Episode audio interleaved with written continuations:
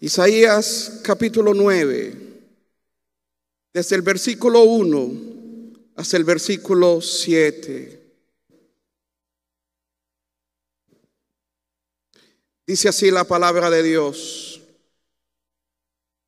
Mas no habrá siempre oscuridad para la que está ahora en angustia, tal como la aflicción que le vino en el tiempo que livianamente tocaron la primera vez a la tierra de Zabulón y a la tierra de Neftalí.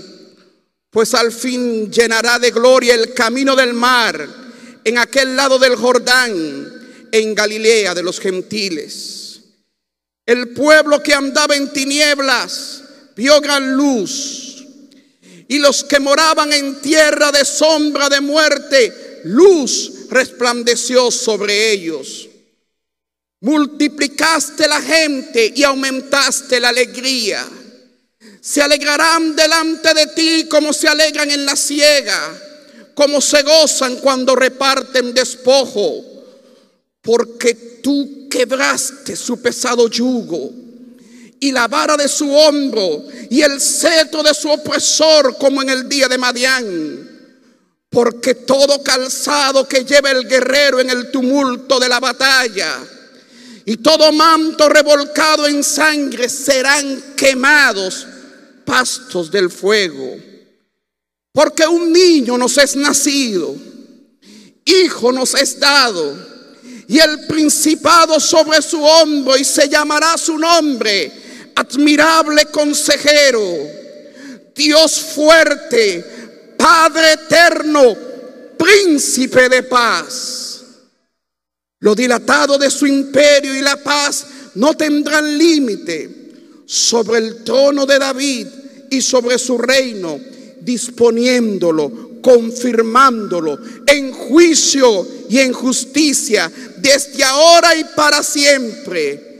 El celo de Jehová, Dios de los ejércitos, hará esto. Gloria a Dios. Padre, gracias por tu palabra leída. Gracias. Señor, te ruego en el nombre de Jesús que tu palabra, Señor, llegue a lo más profundo de nuestro ser y que tu palabra haga en nosotros tu voluntad. Señor, ayúdanos a entenderla, comprenderla y a vivirla. Que tu palabra nos confronte, nos consuele, nos edifique, nos corrija. Habla, Señor, en cada uno de nosotros. Y Señor, ayúdanos, ayúdanos a vivir tu palabra en el nombre de Jesús. Amén y amén. Pueden sentarse, mis amados hermanos. Cada uno de nosotros ha podido leer el libro de Isaías o la gran mayoría de cada uno de nosotros ha leído el libro de Isaías. Un profeta mesiánico, un profeta que habla sobre un juicio para Israel, pero una esperanza gloriosa. Y habla sobre el mayor regalo, el regalo eterno, el regalo que cada uno de nosotros puede realmente entender, comprender y vivirlo. Fíjese que el mes de diciembre, cada uno de nosotros puede decir, oye, si murió o si nació o no nació en diciembre, el 24 o no. Y una discusión, una discusión que, que realmente está en el transcurso de todos los años últimos, sobre todo. Y fíjese que lo importante no es la fecha. Lo importante es el acto, el hecho de lo que Dios hizo. Y por ello es necesario que nosotros podamos entender y comprender qué significa que un niño nos es nacido, un hijo nos ha sido dado. Y para ello cuán importante es ir al texto sagrado y en el texto sagrado poder con el contexto, el tiempo, lo que pasó, lo que sucedió, lo que iba a pasar inclusive. Y como el profeta Isaías inspirado por el Espíritu Santo, señala una verdad que es eterna. Y una verdad que tiene un cumplimiento en una época, pero una verdad que tiene todavía un cumplimiento en el futuro, en el ya, pero que todavía viene una parte de ese cumplimiento. Fíjese que aquí señala cuatro características del Hijo que nos es dado, pero también señala cuatro consecuencias de lo que hace ese hijo que nos ha sido dado, que lo señala el capítulo 9 del libro de Isaías. Primero, Isaías, un profeta que predica durante varios reyes, conocía a Usías, un rey que 52 años gobernó en Jerusalén. Un rey que representaba, fíjese, la plenitud.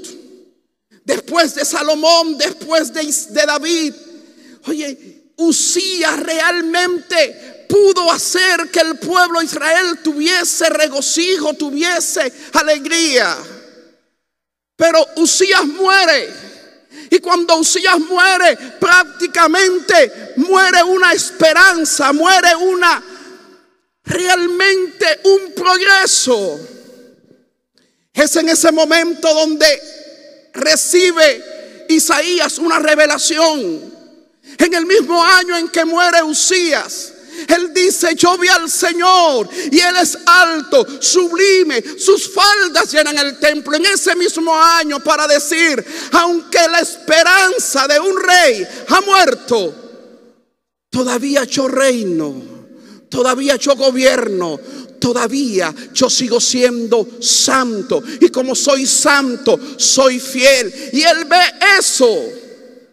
Pero fíjese que después de Usías viene Jotán. Y Jotán también, hijo de Usías, un buen rey. Pero fíjese en el momento en que se escribe este pasaje, ya no es Usías, ya no es Jotán, es Acab. Acab con Z, no Acab con B. Y fíjese que Acab, cuando está reinando, fue un rey malo. Fue un rey que trajo miseria. Fue un rey que trajo realmente oscuridad. Fue un rey en el cual Dios se levanta. Una promesa que, que había dicho, vendrá juicio sobre Israel, vendrá. Y es en el año 732 donde el reino del norte, los asirios, vienen y conquistan y destruyen. Oscuridad, pesar, dolor, desesperanza. ¿Sabe qué es terrible? La desesperanza. Porque la desesperanza es, no hay solución, no hay nada. Cuando a un paciente se le da una noticia, oye, tú tienes un cáncer terminal en un estadio 4, donde ya no es necesario ni dar, mira, quimioterapia, radioterapia, donde lo que hay es simplemente medios paliativos. Para muchos eso es simplemente que no hay esperanza. Es oscuridad. Es una noticia terrible que realmente origina dolor, angustia. Pero ¿sabe cómo, comienza este pasaje? Que en medio de una noche oscura, en medio de un terror terrible, en medio de un pesar, en medio de una desesperación, el profeta se levanta como un heraldo de Dios y le dice, no habrá siempre oscuridad para la que está en ahora en angustia. Ese es el primer concepto o primer principio que señala. No habrá oscuridad para siempre. A los que están angustiados, a los que están en tiniebla, no habrá. Y eso es importante entenderlo porque tal vez tú o cualquiera puede estar pasando por momentos difíciles momentos de angustia, momentos de tristeza, momentos de desesperanza. Pero déjame decirte lo que dice la palabra de Dios. No habrá oscuridad para siempre. No habrá dolor para siempre. No habrá angustia para siempre. Porque Él nos ha dado un regalo eterno. Y fíjese que él comienza a decir cuáles son las consecuencias de ese regalo antes de presentar el regalo. Fíjese lo que dice la palabra de Dios. Versículo 2 del capítulo 9. El pueblo que andaba en tinieblas vio gran luz. Los que moraban en tierra de sombra de muerte, luz resplandeció sobre ellos. ¿Sabe cuál es la primera consecuencia de la encarnación de Jesucristo? Del Dios que se hizo carne. La primera es, la oscuridad desaparece. Y fíjese que habla de él, este pasaje habla de él. Porque el libro de Mateo, señalando después de la muerte de Juan el Bautista, que Jesús decide ir a Galilea y cuando va a Galilea señala que él fue cumplimiento, o sea, señalando el cumplimiento de esta profecía, de que el pueblo que estaba en tiniebla vio gran luz, los que moraban en tierra de sombra de muerte, luz le resplandeció. El ministerio de Jesucristo básicamente estuvo, aun cuando estuvo por toda la tierra de Jerusalén. Pero fíjese que Galilea, por eso lo llamaban el Galileo. Y sale de Nazaret y se centra en Capernaum. Y comienza y va a todas las riberas llevando luz llevando esperanza, llevando salvación, llevando libertad, llevando el perdón de los pecados. Una consecuencia o un efecto de la venida del gran yo soy hecho carne es que las tinieblas retroceden. Es el hecho de que simplemente vidas humanas lleno de oscuridad, lleno de desesperanza, lleno de dolor, pudieron recibir la luz que cambia. Usted recuerda el caso de una mujer pecadora, así lo define la palabra de Dios. Una mujer que simplemente no tenía esperanza, recibe la salvación y recibe luz. Su oscuridad se disipa. Como a veces, estando en la iglesia, conociendo al eterno y gran yo soy, conociendo al Salvador, a veces hay oscuridad, a veces hay tinieblas, a veces hay desesperanza. ¿Cómo se puede hacer eso? Por una razón porque llega un momento en que nosotros no es simplemente conocer a Dios de una forma religiosa. No, no es esa la forma. Es conocer a un Dios que es vivo, que es real, que está presente, que está presente en medio de nosotros y que hoy hace señales, hace milagros y hace prodigios. Cuando conocemos a un Dios que se hace presente y que no es solamente una liturgia, sino que es una relación y permitimos que Él entre en nosotros. La oscuridad se disipa. Totalmente se disipa incluso aquellos que moraban en sombra de muerte. Luz les resplandeció sobre ellos. Decía hace un momento que Él ya, pero Él todavía no que hay un cumplimiento porque el Mesías vino. ¿Cuántos creen que el Mesías vino? ¿Cuántos creen que el gran yo soy se hizo carne en medio de nosotros? Lo sabemos, lo creemos.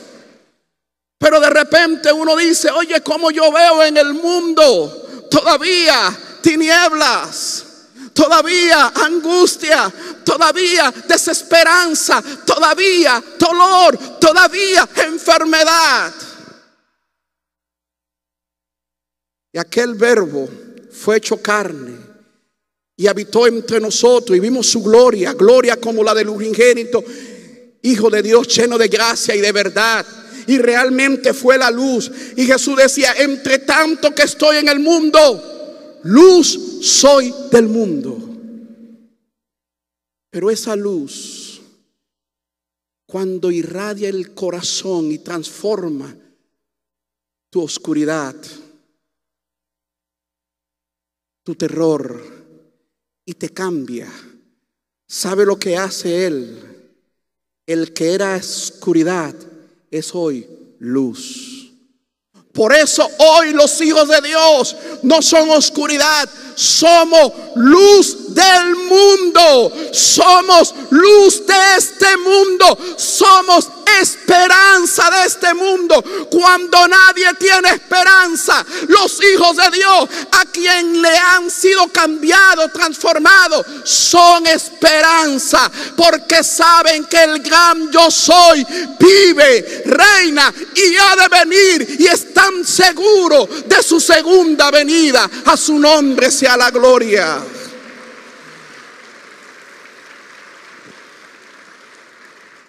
El versículo 2 es el primer efecto, luz, que disipa las tinieblas. Y eso fue lo que hizo Jesús. El versículo 3 dice la segunda consecuencia de la venida de Jesús. Multiplicaste la gente y aumentaste la alegría se alegrarán delante de ti como se alegran en la ciega, como se gozan cuando reparten despojo. Lo otro que hace Él es que el Señor Jesucristo, un encuentro con Él, hace que multiplique, pero con gozo, con alegría. Un pueblo que se convirtió en idolatría.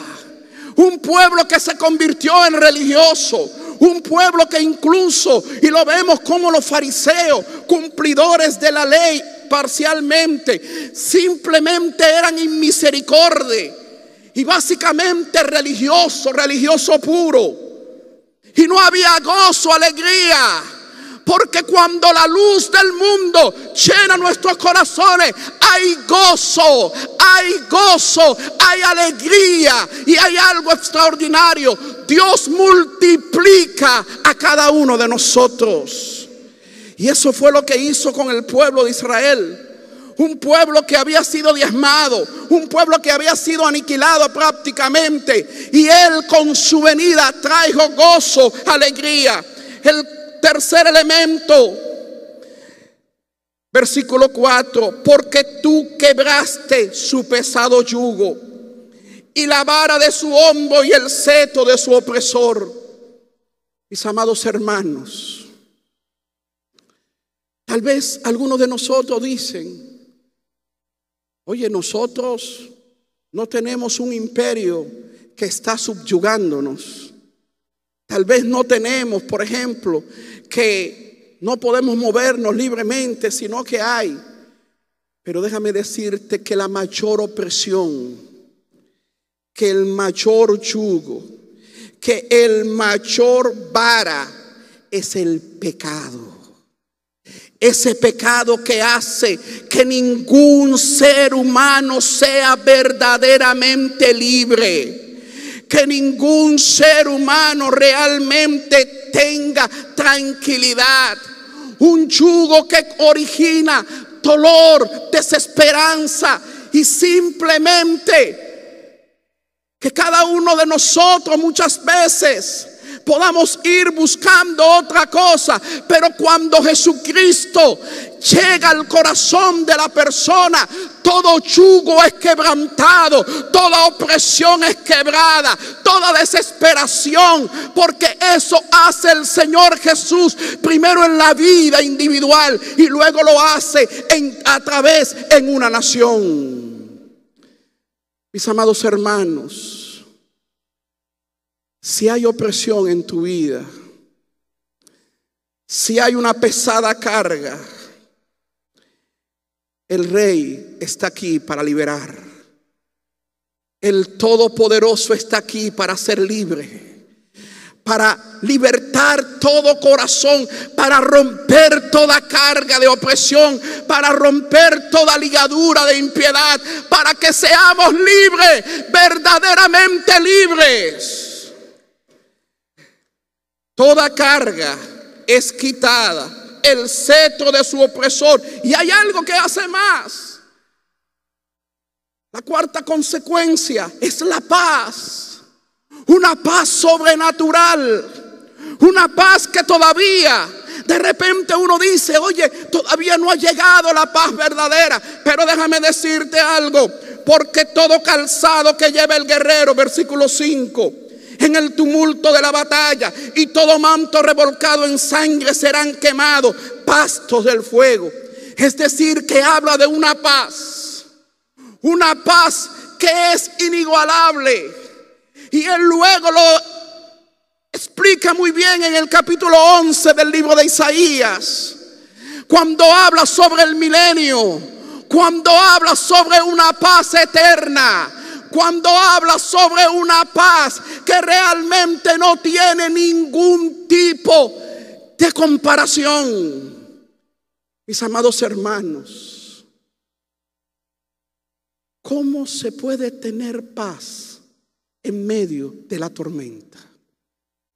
¿Cómo se puede tener paz cuando las cosas están mal? ¿Cómo se puede tener paz cuando hay una enfermedad? ¿Cómo se puede tener paz cuando uno ve que se levantan cada vez más una serie de circunstancias que son contrarios a nuestra tranquilidad? ¿Sabe por qué? porque la paz de Dios sobrepasa todo, todo entendimiento. Y esa es una paz que no depende de mis circunstancias. Es una paz que no depende de lo que me está pasando. Es una paz que comienza en el interior porque Dios cuando perdona, cuando quita el yugo, cuando nos da luz, inmediatamente nos da la alegría, el gozo y hace algo extraordinario. Ese algo extraordinario es que la paz de Dios, el Espíritu de Dios llena la vida, el corazón de toda persona que ha recibido a Como su Señor y cree, cree en Él, cree en Él y vive conforme a lo que Él escribió, a lo que Él dice en su palabra.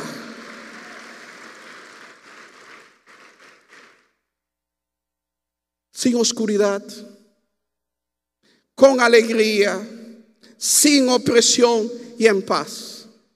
¿Cómo se logra esto? Él da la respuesta inmediatamente. Porque un niño nos es nacido. Y cuando habla de que un niño nos es nacido, no está hablando de la encarnación de Dios.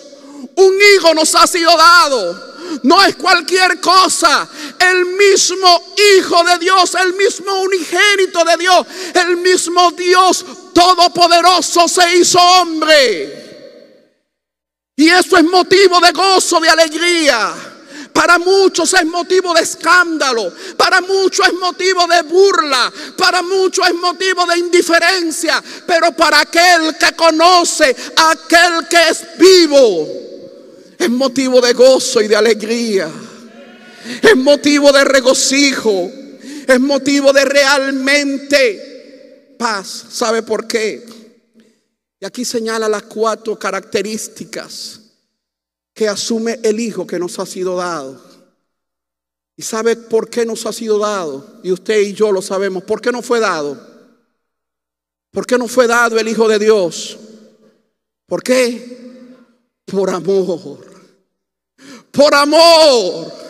El más grande amor es tan grande su amor que usted y yo conocemos. Juan 3:16 y lo decimos. De tal manera, de tal magnitud, amó Dios al mundo que Dios regaló a su Hijo unigénito por amor, por amor a cada uno de nosotros, por amor, porque aun cuando merecíamos la muerte, cuando merecíamos el desprecio, Dios nos amó, Dios nos ama con amor eterno. Nunca dudes del amor de Dios. Nunca dudes del amor de Dios. Porque el amor de Dios tiene una experiencia única. Y esa experiencia única es Dios hecho carne, la encarnación de Jesús. Nunca dudes del amor de Dios. Y fíjese las cuatro características de ese Hijo que nos es dado por amor. El primero, admirable consejero. Aun cuando la versión Reina Valera, que es excelente, la versión que nosotros usamos, fíjese que hace una coma, admirable, coma, consejero. Fíjese que, por ejemplo, la Biblia de las Américas señala admirable consejero, Dios fuerte, Padre eterno, príncipe de paz. Recuerde que la Biblia, el Antiguo Testamento, Isaías fue escrito en hebreo. Y un hebreo donde no hay coma, donde no hay punto. Lo que sí señala algo que es importante. Si usted se detiene un momento, usted ve que hay tres características. Padre eterno, Dios fuerte, príncipe de paz. ¿Usted lo ve? O sea, el sustantivo con un adjetivo. Entonces, nuestra versión habla admirable y consejero. Pero realmente lo que quiere decir en el original es un admirable consejero. Y esa es la primera característica que señala de aquel que da luz donde no hay oscuridad, de aquel que trae esperanza, de aquel que trae libertad, de aquel que trae gozo, alegría y de aquel que trae paz. Es que es un admirable consejero. Y fíjense que cuando dice admirable, consejero, no está diciendo cualquier cosa. En el Antiguo Testamento la palabra admirable señalaba portentoso, prodigio. Cuando el libro de Éxodo habla y el Dios que hará portentoso, que será admirable. Una característica solamente de Dios. ¿Y sabe lo que es Jesús? Un admirable consejero. Cuando nosotros no sabemos qué hacer, en un mundo con tanta incertidumbre, en un mundo donde muchas veces hay que tomar decisiones y no sabemos qué hacer. Y muchas veces creemos y vamos a escuchar a otros. Déjame decirte que hay un admirable consejero, que ese consejero es Jesús que ese consejero delegó un poder extraordinario, una persona que no es que está lejos, una persona que está presente, el Espíritu de Dios, el cual os enseñará todas las cosas y os tomará de lo mismo, dijo Jesús, y os hará saber. Cuando tenga decisiones, cuando tenga dudas, no te apoyes en tu propia opinión. El libro de Proverbios dice, fíate de Jehová, ¿de qué? De todo tu corazón y no te apoyes en tu propia prudencia. Reconócelo en todos tus caminos y Él enderezará tus veredas. No seas sabio en tu propia opinión. Y el apóstol Pablo hablando, en Jesús está la sabiduría eterna, está el conocimiento eterno. Solo Él puede hacer que no haya, que haya, que la oscuridad desaparezca, que haya luz en nuestros corazones solo el admirable consejero. Por eso es motivo de alegría es motivo de regocijo. Él es el admirable consejero, aquel que cree en Él, aquel que acepta su sacrificio y es perdonado. Su mente es transformada, la oscuridad es disipada y hay un conocimiento extraordinario a través de la obra del Espíritu Santo cuando somos regenerados, perdonados y en ese proceso de santificación de nuestro Señor. Ese proceso que Él hace en nosotros, que cada vez nosotros vamos santificándonos a través de su palabra. Santifícalos en tu verdad. Tu palabra es verdad. ¿Quién es tu consejero? ¿Quién es tu consejero? Es Cristo Jesús y tiene que ser Él. A veces nuestro consejero somos como aquel hombre, Roboán, que cuando muere su padre, Salomón, consulta a los jóvenes. Mira, me están diciendo esto. No, no, no, no, no le hagas caso. Tú lo que tienes que hacer es esto, hace esto. Si él hubiese oído un buen consejo, Hermano, todo el consejo de Dios nos ha sido dado a través de su palabra. Por eso cuando uno dice, si no transformado, o que la palabra de Dios dice en el libro de Romanos, transformado por medio de la renovación de tu mente, de tu entendimiento, es porque oímos el consejo divino. Y el consejo divino es para nuestra salvación, nuestra edificación. ¿A quién oyes tú? Es necesario escuchar al admirable consejero. Y fíjese la segunda característica del Hijo que nos es dado. Dios fuerte. Es decir, que Jesús no es un simple ser humano, es el Dios fuerte. Quiere decir el Dios poderoso. Y sabe que mucha gente ha tratado de minimizar a Dios, de poner a Dios pequeño. Dios no es pequeño, Él es grande, Él es poderoso, poderoso. Y Él lo mostró ahí cuando estuvo en Galilea. Los discípulos asombrados en una tormenta que le dijo, bueno, vamos a aquel lado. Y entonces se levanta una tormenta y Jesús estaba tranquilo durmiendo. Y Jesús se levanta como si nada y le dice al viento, cesa. Le dice a las olas y al mar que se calme. Porque nuestro Dios es tan poderoso que la naturaleza escucha su voz y le obedece. Él es poderoso que el cielo y la tierra están bajo su señorío. Por eso Jesús dijo, toda potestad me ha sido dada en el cielo y en la tierra. Él es poderoso, extraordinario. ¿Y sabe cuán grande es su poder? Que lo demostró, que llegó un momento en que había una mujer que no tenía ninguna esperanza. Una mujer que no tenía nada como solucionar su situación. Solamente había pensado que su hijo era su esperanza. Pero su hijo se murió.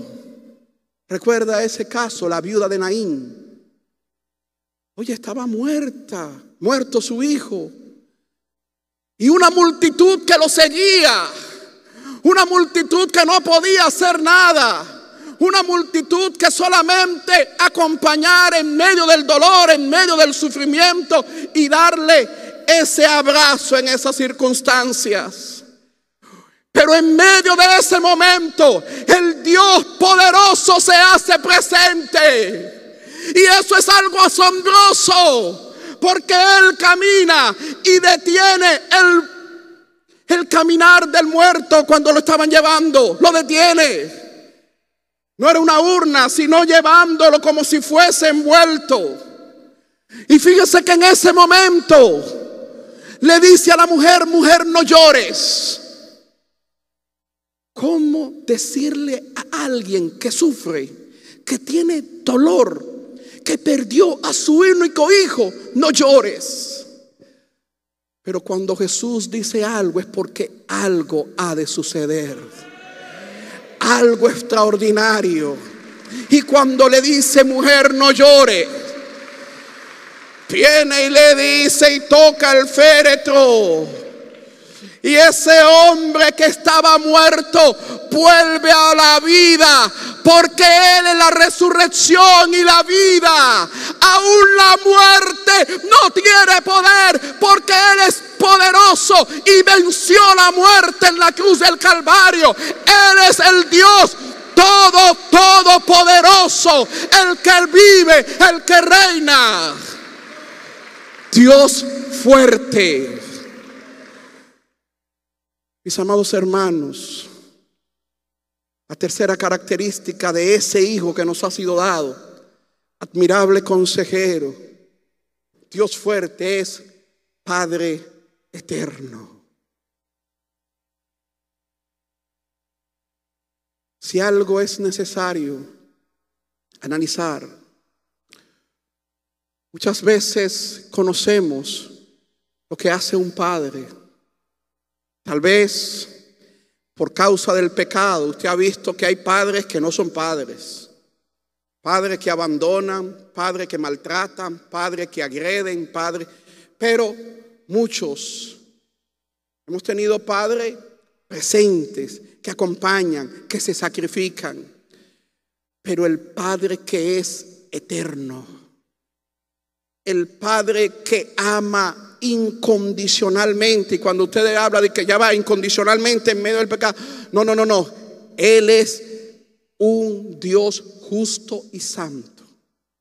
En algún momento vamos a hablar sobre esa, cómo entra en conflicto, cómo uno puede decir, ya va, un Dios que es justo, que es santo, pero que es amor también, y cómo es esto, y cómo mucha gente. No, no, no, pero Dios es justo y la paga del pecado que es más la dádiva de Dios que es vida eterna en Cristo Jesús. Pero sabe lo extraordinario del amor de Dios. Es que Él es un padre que se compadece de sus hijos. Un padre que está presente. Un padre que nunca abandona. Por eso tú puedes decir a hoy, aunque mi padre y mi madre me dejaren con todo, el Padre eterno me recogerá. Por eso David pudo decir, joven fui y envejecido y no he visto justo desamparado, porque el Padre eterno nunca abandona. ¿Y sabe cómo lo demostró Jesús? Jesús demuestra cuando ve a una oveja que está como desperdigada, desesperanzada, y él comienza a pastorearlo como un padre. Él comienza a hablarle y no solamente tiene cuidado de su parte espiritual, emocional, su parte almática, el alma, sino que también necesidad de cada una de sus necesidades físicas y hace un milagro. En un momento cinco mil reciben alimento, en otro momento cuatro mil, porque Él es Padre eterno. ¿Cuántos han recibido a Jesús como su Padre eterno? Nunca te abandona, es eterno. Nunca se aleja de ti. La cuarta característica para concluir Fíjese lo que dice, príncipe de paz. Príncipe de paz. Porque la paz, ¿cómo comienza? La paz comienza cuando se tiene un encuentro con Jesús.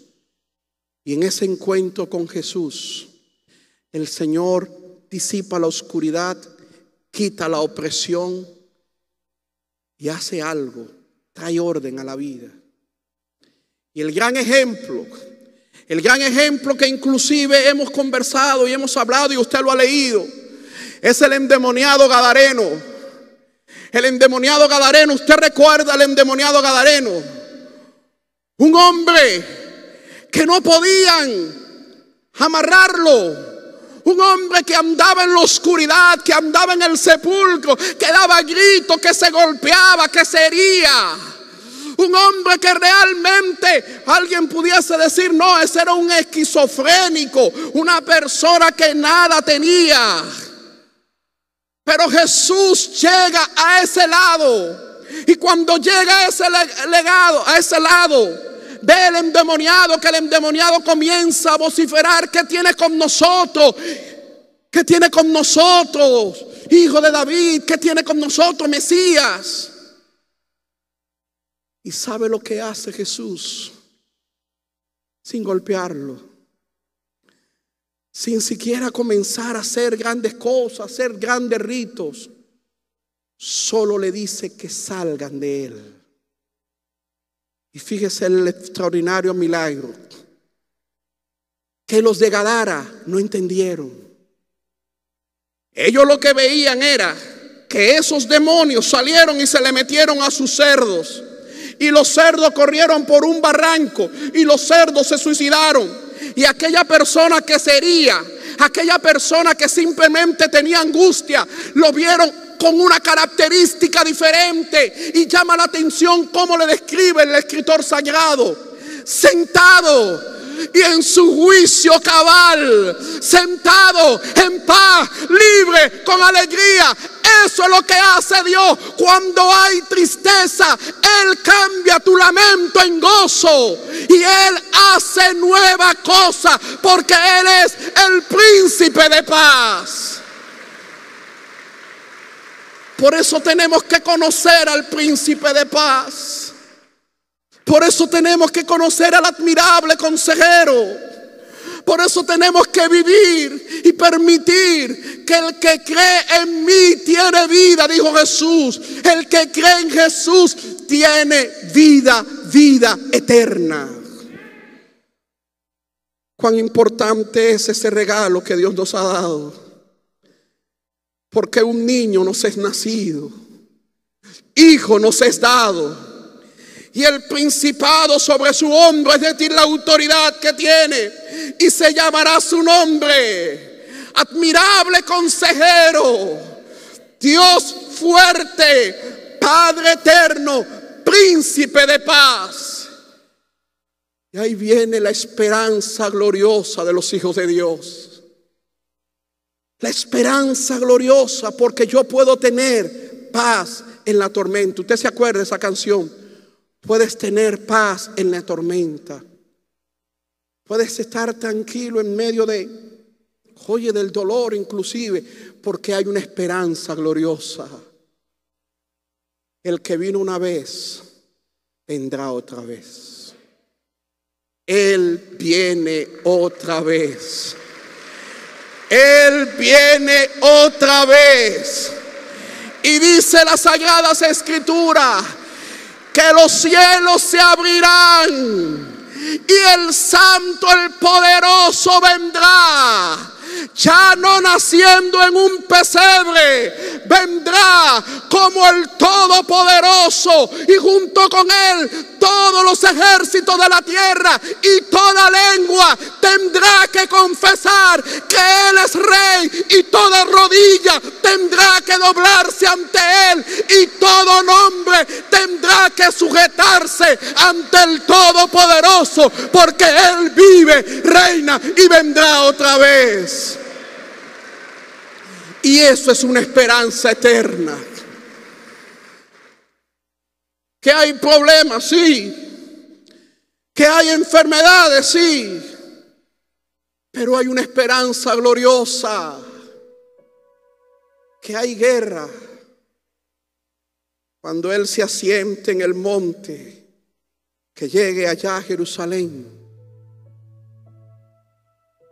todos los misiles serán destruidos todos los tanques, todas las armas. Incluso la naturaleza será transformada. El león ya será con el cordero. Y el niño jugará con la serpiente venenosa.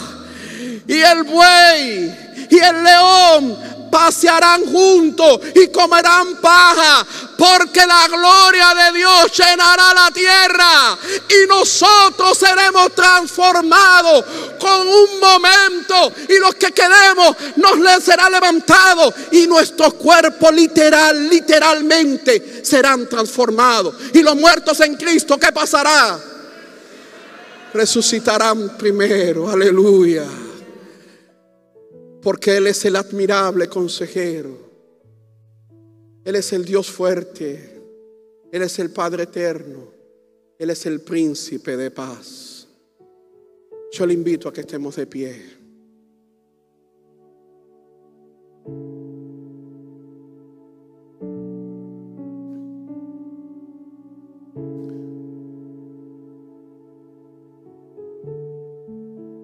Cuando uno puede leer, amados hermanos, que no es un decir, no es una historia, no es una mitología, es una realidad. El hijo que nos ha sido dado, el niño que nos ha nacido, hoy reina. Y reina en cada una de nuestras vidas y reina sobre el cielo y sobre la tierra. Y cuando usted vea que hay momentos donde los malos se están levantando, está, déjeme decirle que Él tiene el control. Y déjeme decirle que Él tiene sus tiempos. Como dijo el salmista, en tus manos están mis tiempos. En las manos de Él en tus tiempos, están mis tiempos. Hermano, no habrá siempre oscuridad, no habrá siempre dolor, porque el admirable consejero, el Dios fuerte, el Padre eterno, el príncipe de paz, reina en nosotros. Él es nuestro Dios. Quiero hacer una invitación en esta mañana. Y antes de que nosotros celebremos ese evento que es el sacrificio de Jesús, nos sentaremos y tomaremos del vino, tomaremos del pan, símbolo de la muerte y resurrección de Jesucristo, que en Él tenemos perdón, salvación. Antes de eso, yo debo hacer una invitación. Si hay aquí alguna persona que nos visita y que no ha recibido a Jesús como su Salvador personal, yo te invito a que tú dejes tu lugar y que tú vengas hasta este lugar, hasta el altar y entrega tu vida a Jesús. Permite que Él te cambie te transforme. Dios bendiga a este amigo, bienvenido.